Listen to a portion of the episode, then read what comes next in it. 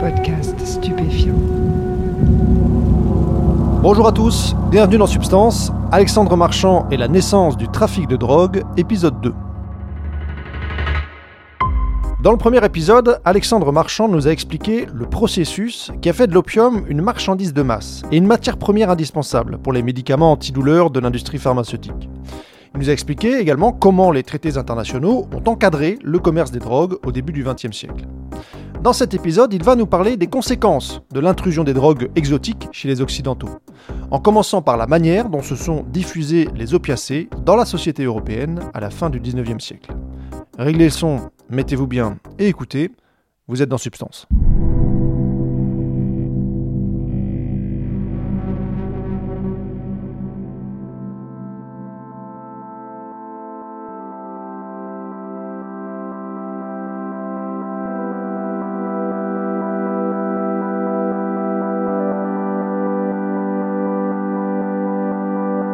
Les premières consommations, on va dire, euh, déviantes, hein, au sens de la nouvelle régulation en Occident fin 19e, concernent un public plutôt euh, euh, d'élite sociale. Puisque forcément, il faut accéder aux produits, il faut se l'acheter, ou il faut simplement accéder aux, filières par lesquelles on a le produit. Donc beaucoup de médecins hein, qui ont accès à ces produits par leur monopole de prescription vont petit à petit tester les substances sur eux-mêmes et puis devenir accros. Hein et puis après leur entourage, les femmes de médecins, euh, puis après les patients aussi hein, deviennent accros, mais euh, on a une, une toxicomanie d'abord d'élite. Parmi les femmes, pas forcément de médecins, mais parmi les femmes de la haute société hein, qui vont se mettre à se piquer à la morphine, euh, bah, tout ça va développer, je dirais, un cliché particulier qu'on a dans la certaines toiles françaises, dans certains romans français des années 1880-1890, c'est la morphinée. Donc c'est la femme de la haute société qui retrousse ses jupes et qui se pique hein, dans la cuisse euh, à la seringue hypodermique euh, euh, avec de la morphine. Donc la morphinée, effectivement, figure d'une toxicomanie féminine, élitiste, très décriée, pas forcément en phase avec la réalité finalement des addictions. C'est plutôt des hommes qui consomment de la drogue, mais euh, le fait qu'une femme ici soit ainsi débauchée, dépravée, il y a toute une lecture morale après qui va faire en sorte que ce stéréotype va être très populaire, massivement utilisé dans pas mal de romans populaires, euh, parce que ça incarne une subversion euh, inadmissible pour une société bourgeoise, d'avoir ces femmes de, la grande bourgeoisie qui oublient leur devoir de maîtresse de maison, de foyer, euh, d'autres pour la réception des euh, toutes ces euh, cérémonies de sociabilité bourgeoise classique. Elles savent plus organiser ça parce qu'elles passent leur journée à se piquer et à rêvasser en proie donc à la, aux opiacés. Pour continuer sur cette logique de consommation par les élites, il faut savoir que se développe aussi dans la seconde moitié du 19e siècle en Occident toute une tradition d'apologie de ces substances vénéneuses, ces substances hein, euphorisantes par certains auteurs, donc il y a notamment Charles Baudelaire en France qui écrit dans les années 1860 les paradis artificiels sur euh, donc euh, racontant les, euh, les, rêveries provoquées par la prise d'opiacés puisque lui-même consommait beaucoup de laudanum qui était donc un remède médical à partir d'opium euh, donc euh, par lequel il avait accès, je dirais, par des circuits classiques de la pharmacie et de la médecine, mais qu'il surconsommait et qu'il consommait pour des, ses vertus euh, récréatives. Voilà. Baudelaire, qui lui-même, quelques années auparavant, avant d'écrire son traité sur les paradis artificiels, faisait partie d'un club, l'appareil d'écrivains, des gens comme Théophile Gautier, qui dans les années 1840 à Paris se réunissaient sur l'île Saint-Louis pour consommer du cannabis. Hein, donc euh, c'était le club des Hachishim.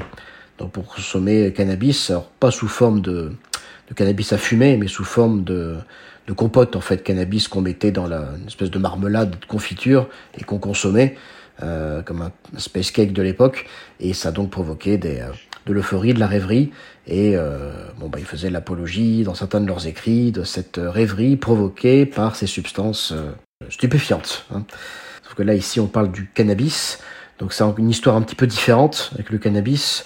Euh, là encore, la rencontre entre l'Occident et le cannabis, c'est par le biais, donc, euh, alors pas de l'entreprise coloniale, mais c'est l'expédition d'Égypte de Bonaparte en 1798 où pas mal de soldats découvrent cette substance consommée traditionnellement en Égypte et au Levant, et puis vont, vont s'intoxiquer avec ça, et après vont ramener en Europe des descriptions, des souvenirs, parfois un petit peu de substance, et c'est comme ça que va se créer après une, un petit commerce illicite entre guillemets, c'est toujours l'ambiguïté sur le statut de ces substances, petit commerce de, de, de cannabis, et sachant qu'après, dans les empires coloniaux français en Afrique du Nord, eh bien, va se mettre en place un système de régie sur la vente de cannabis qui est exactement la même que, enfin, le même système que la régie de l'opium en Indochine. C'est-à-dire que là, on accompagne la production traditionnelle de certains cultivateurs, hein, notamment au Maroc, qui cultive du cannabis, mais après, dans chacune des, euh, des territoires, enfin, chacune des colonies, donc euh, au Maroc, en Algérie, en Tunisie, il y aura une régie française qui, qui euh, a le monopole sur le commerce du tabac et, à côté du tabac, le commerce de ce, ce cannabis.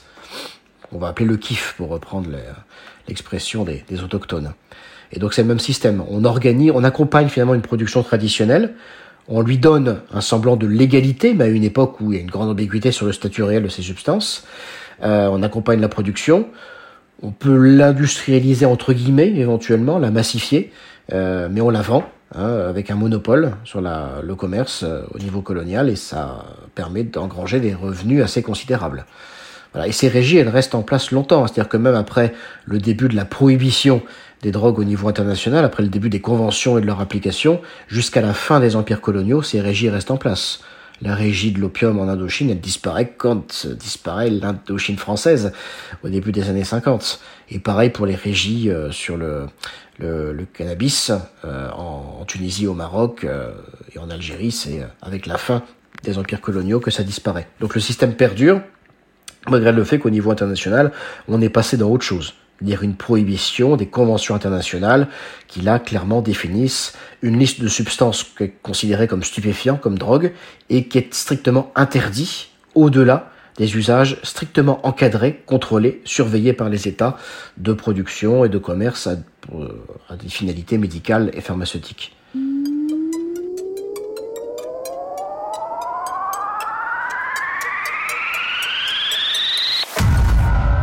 Eh de manière assez simple, en fait, le, commerce, le trafic illicite s'est mis en place très vite hein, par l'effet de déplacement de frontières de, la prohibition, hein, ce que ça a provoqué. Finalement, certains acteurs qui étaient même impliqués dans les euh, dispositifs de production d'avant vont se mettre à faire du, euh, du, du, trafic. Par exemple, euh, en Indochine française, une partie de la, du transport et puis de, de la revente était aussi assurée donc en partenariat avec les autorités coloniales et certaines sociétés criminelles euh, asiatiques, ce qu'on peut appeler les triades dans l'univers euh, chinois, euh, mais on a la même chose en Chine, et qui étaient déjà des partenaires, on va dire, pour tout ce qui est acheminement, convoyage, revente de l'opium. C'était déjà des partenaires des autorités du temps des régies. Une fois que la prohibition se met en place, eh bien, ils continuent de faire ce qu'ils faisaient auparavant. Sauf que maintenant, ça n'est plus dans une, espèce de légalité ambivalente, ambiguë. C'est interdit, mais ils le font quand même. Parce qu'après, il y a la loi, puis il y a aussi son application. Et on sait que c'est pas parce qu'une loi existe qu'elle est forcément appliquée et que localement, au niveau des colonies, beaucoup de gens qui, euh, que ce soit les autorités comme ces acteurs criminels que j'ai mentionnés, euh, bah, avaient l'habitude de faire du commerce et des choses ensemble, ils continuent. C'est pas la loi qui va changer leurs habitudes. Hein surtout qu'elle est faiblement appliquée, euh, les sanctions n'arrivent pas, donc, euh, donc assez logiquement des acteurs qui étaient impliqués dans l'économie légale continuent de faire ce qu'ils font, sauf que désormais les frontières juridiques se sont déplacées, et ce qu'ils font est désormais illégal.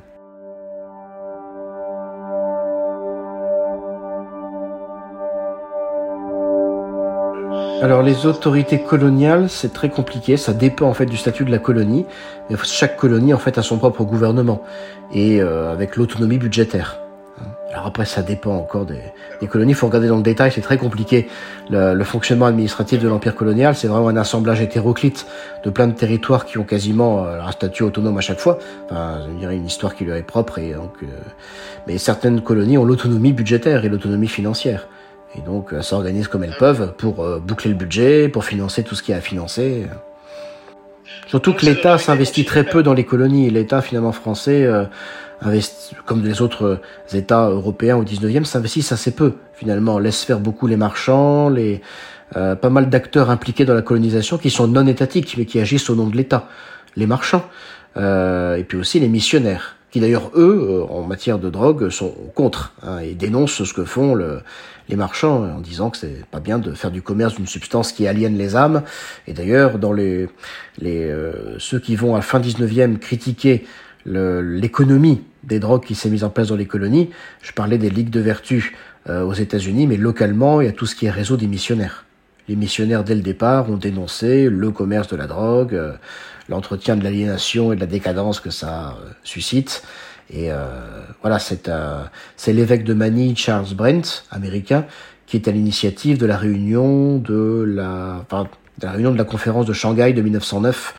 Donc les hommes d'église impliqués dans les, les colonies, catholiques ou protestants, sont très très impliqué là-dedans. Ça fait partie des acteurs qui ont poussé à la mise en place petit à petit de la prohibition. Effectivement, les autorités coloniales vont continuer hein, jusqu'au bout, de manière avec euh, de plus en plus de, je dirais, de, gêne hein, et de malaise, mais euh, vont continuer à profiter du système. Quoi. J'avais trouvé dans les archives françaises des documents encore du début des années 50, avec certaines notes euh, produites, donc, produites donc dans les, euh, au ministère de l'Intérieur français, où on disait attention, les régies euh, du tabac et du kiff en Tunisie et au Maroc commencent vraiment à être pointés du doigt à l'ONU. on va commencer à nous accuser de tirer profit quand même de cette décadence, alors qu'au niveau international, on criminalise de plus en plus le trafic de drogue. Il est grand temps de faire cesser ça. Mais les empires coloniaux, c'est des choses très compliquées. Administrativement, c'est pas très clair au niveau de la gestion. Il y a plein d'autonomie, de zones d'ombre au niveau local. Et donc, euh, on est toujours dans un système semi-légal, semi-illégal, dans beaucoup de territoires coloniaux. Donc, euh, dans ces espaces un peu marginaux, euh, dans ces zones d'ombre et d'incertitude, beaucoup de choses se font au niveau des pratiques. Et on ne sait pas vraiment, je dirais, comment les classes. Est-ce légal, non légal, un peu des deux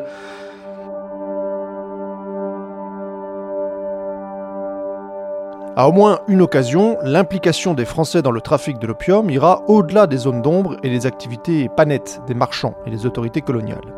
Les services de l'État eux-mêmes ont participé directement à la logistique du trafic, ce qui donnera ensuite des idées aux services américains.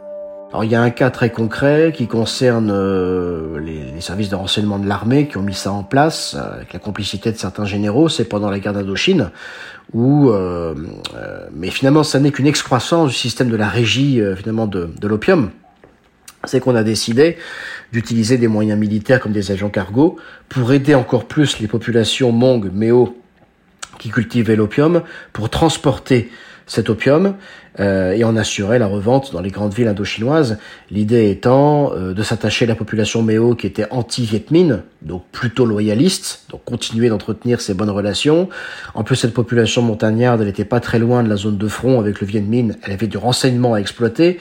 Le renseignement, ça se monnaie. Donc euh, voilà, donne-moi du renseignement et je j'organiserai pour toi la revente de l'opium en ville. Euh, donc oui, cette opération qu'on a appelée opération X a été mise en place avec euh, la complicité de certains généraux comme le général Salan.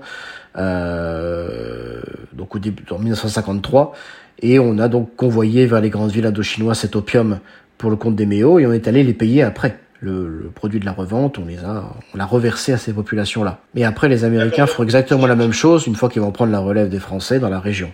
C'est-à-dire qu'on s'appuie sur des populations qui sont anticommunistes et en échange, euh, évidemment, on tolère leur production d'opium et on les aide même à écouler leur production et on monnaie aussi le renseignement, tu as la pointe tactique sur le terrain par euh, l'aide à la vente de l'opium.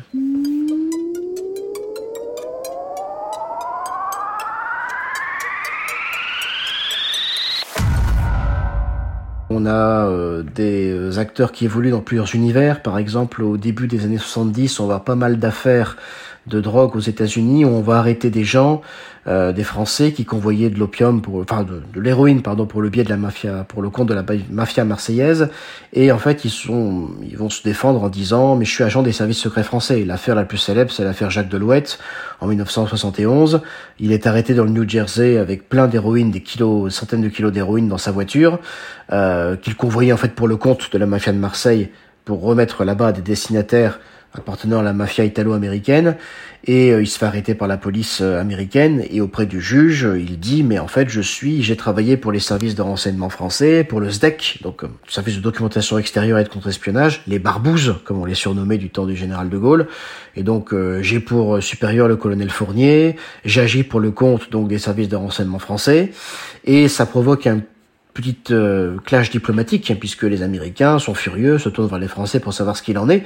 Mais on découvre qu'en fait, cet, euh, cet homme, Delouette, euh, c'est Roger, je crois, son prénom, enfin, je vérifier pour le prénom, mais Delouette, avait effectivement quelques années auparavant était ce qu'on appelle un honorable correspondant pour les services secrets, c'est-à-dire quelqu'un qui est rémunéré ponctuellement parce qu'on sait que par sa position, parce que c'est une espèce d'aventurier, semi-contrebandier, semi-malfrat, il a accès à des renseignements de première qualité, il sait des choses, donc on va l'embaucher ponctuellement, le payer pour euh, avoir du renseignement. Mais après, il continue de faire ses affaires de son côté. Et en fait, en l'occurrence, Delouette avait euh, rompu avec les services français depuis 68 et ça faisait trois ans qu'il évoluait de manière autonome. Et c'est juste pour se protéger qu'il a été dire aux Américains, en fait, j'agis pour le compte du SDEC. Sauf qu'il était plus du tout, depuis quelques années, honorable correspondant pour le SDEC. On a une autre affaire aussi avec un certain Labbé qui se fait prendre aussi aux États-Unis avec de l'héroïne et il va dire qu'il agit pour le SDEC, mais en fait c'est faux. Il avait été par le passé honorable correspondant du SDEC, mais il ne l'était plus. Donc c'est parfois des, euh, des affaires ponctuelles où on voit apparaître les services secrets, mais finalement euh, ils ne sont pas responsables du trafic, c'est juste que certains honorables correspondants qui étaient de façon, euh, qui ont toujours été des, euh, des, gens un peu louches, des malfrats, des contrebandiers, ont trempé dans le trafic de drogue et ont utilisé comme une espèce de protection symbolique le fait qu'ils avaient eu des contacts avec les services secrets français pour se protéger finalement et se dédouaner. Donc c'est à cette occasion-là qu'on voit apparaître finalement la mention service secret. C'est parce que les services secrets de toute manière ont toujours recours à des gens louches, parce que c'est les gens louches qui ont toujours les meilleures infos et qui sont dans les meilleures euh, situations pour euh, savoir exactement ce qui se fait euh, souterrainement, clandestinement. Et donc forcément, quand on fait appel à des gens louches, bah, ils continuent de tremper dans des affaires louches, et puis ça éclabousse les services de renseignement quelque temps après.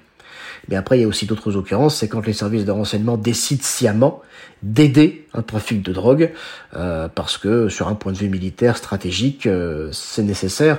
Donc là, il y a l'occurrence euh, de l'opération X dans le de, français en Indochine, mais après la CIA, c'est ce que l'historien américain Alfred McCoy a bien montré, la CIA va à plusieurs reprises aider des trafiquants d'Asie du Sud-Est à faire leur petit commerce, à convoyer pour eux de la drogue, à revendre pour eux de la drogue et donner après les revenus, mais toujours dans un but stratégique ici de lutte contre le communisme, contre la Chine rouge, contre le bloc communiste. Et donc à ce moment-là, c'est euh, c'est l'adage, hein, la fin justifie les moyens. La finalité, c'est évidemment de combattre le bloc communiste. Donc tous les moyens sont bons.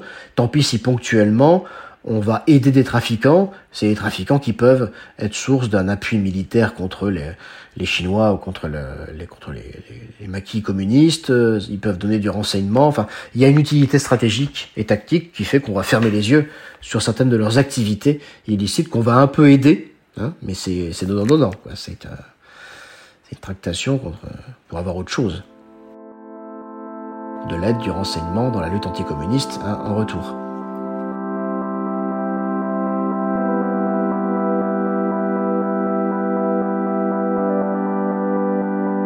petit à petit, tout au long du XXe siècle, effectivement, comme désormais tout le commerce non médical, non pharmaceutique est interdit, des acteurs criminels vont prendre le relais. C'est la logique même de la prohibition. C'est comme si c'est passé aux États-Unis dans les années 20. On interdit l'alcool, pourtant les gens en veulent quand même. Donc qui prend le relais? Eh bien les acteurs de l'ombre, les mafias comme celle d'Al Capone à Chicago, qui vont se mettre pendant 10 ans à assurer clandestinement une offre d'alcool. Puis après, bon bah l'alcool est de nouveau légalisé en 1933 aux États-Unis. Avec la drogue, c'est la même chose on a créé la prohibition, donc euh, il n'y a plus d'offres légales, d'offres licites, ou du moins elle est euh, strictement délimitée hein, au secteur pharmaceutique, donc il faut bien que d'autres prennent le relais. Les acteurs non étatiques vont euh, assurer le maintien d'une offre, parce qu'il y a une clientèle, il y a une demande, il faut continuer à approvisionner ces gens, donc des mafias petit à petit vont prendre en charge l'offre illégale de stupéfiants. Cette histoire est notamment celle de la French Connection, la mafia corse qui a produit et importé aux États-Unis des tonnes d'héroïne d'excellente qualité, grâce à des laboratoires installés dans la région marseillaise. Tout ça sous l'œil au mieux indifférent des autorités françaises qui ne sont pas intervenues tant que l'héroïne était diffusée aux États-Unis et non sur le territoire français. Mais ceci est une autre histoire qui mériterait d'y consacrer plusieurs épisodes. Merci en tout cas à Alexandre Marchand pour ses explications. Je rappelle qu'il est historien et qu'il a écrit notamment L'impossible prohibition, un livre qui s'intéresse à l'usage et au trafic de drogue en France entre 1945 et 2017. C'est publié aux éditions Perrin. Dans le prochain épisode, on évoquera une drogue dont l'usage s'est répandu euh, ces dernières années en milieu urbain, la 3-MMC. On entendra le témoignage de Charlie qui nous expliquera comment et pourquoi elle est devenue accro à ce stimulant, facile d'accès et pas cher. D'ici là, portez-vous bien.